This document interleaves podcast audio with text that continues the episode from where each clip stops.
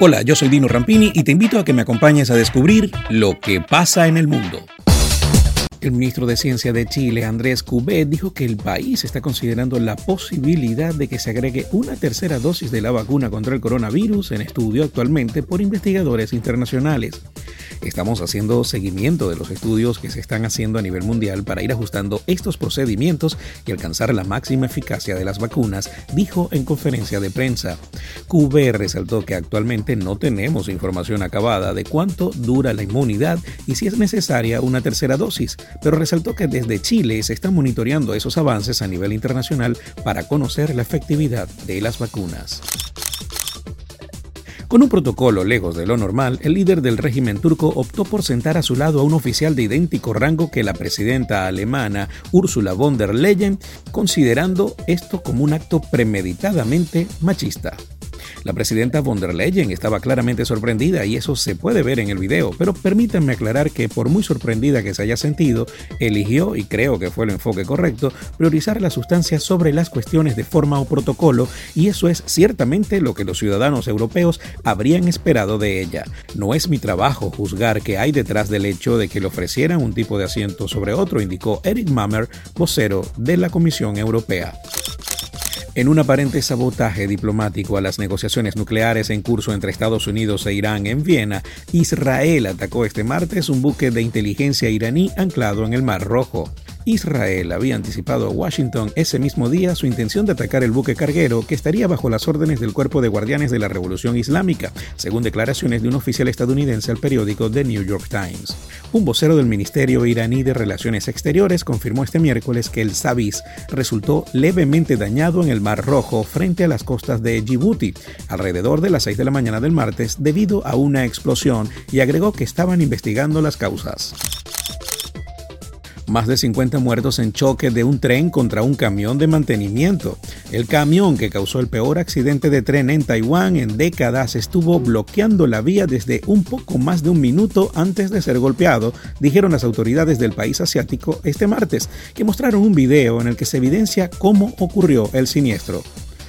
Al menos 51 personas murieron y más de 210 resultaron heridas en el accidente del viernes luego de que un tren de 8 vagones lleno chocara con violencia contra las paredes de un estrecho túnel cerca de la ciudad costera oriental de Hualien, los investigadores dicen que el Taroko Express chocó contra un camión de mantenimiento ferroviario en la línea en un choque frontal, momentos antes de entrar al túnel.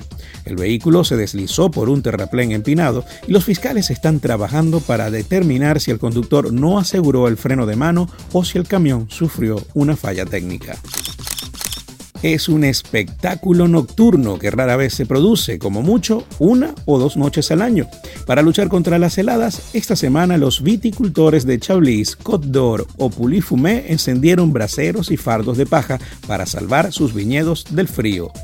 Tras el calor veraniego de finales de marzo, el frío se ha vuelto a instalar en Francia desde principios de abril. En la región de Borgoña, las temperaturas son negativas por la noche con hasta menos 5 grados en algunos lugares y nevadas ocasionales para disgusto de los viticultores.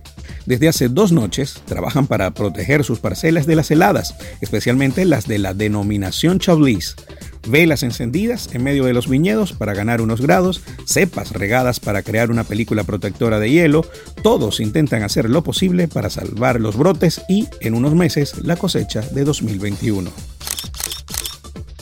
La adopción de los sistemas operativos móviles de iOS 14 para los móviles iPhone de Apple y iPadOS 14 para los iPad llegó al 90% de los usuarios apenas 7 meses después de su lanzamiento. Apple presentó el iOS 14 en septiembre del 2020 y a comienzos de marzo esta versión ya se encontraba instalada en el 80% del total de los iPhone en el mundo, llegando al 86% en los dispositivos lanzados en los últimos cuatro años.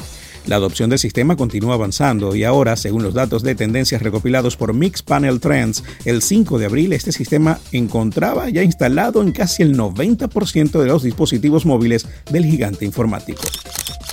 En un partido puro vértigo bajo la nieve de Alemania, el Paris Saint-Germain superó al Bayern de Múnich y sueña con la semifinal de la Champions League. Con dos goles de Kylian Mbappé y otro de Marquinhos, el conjunto francés se impuso 3 a 2.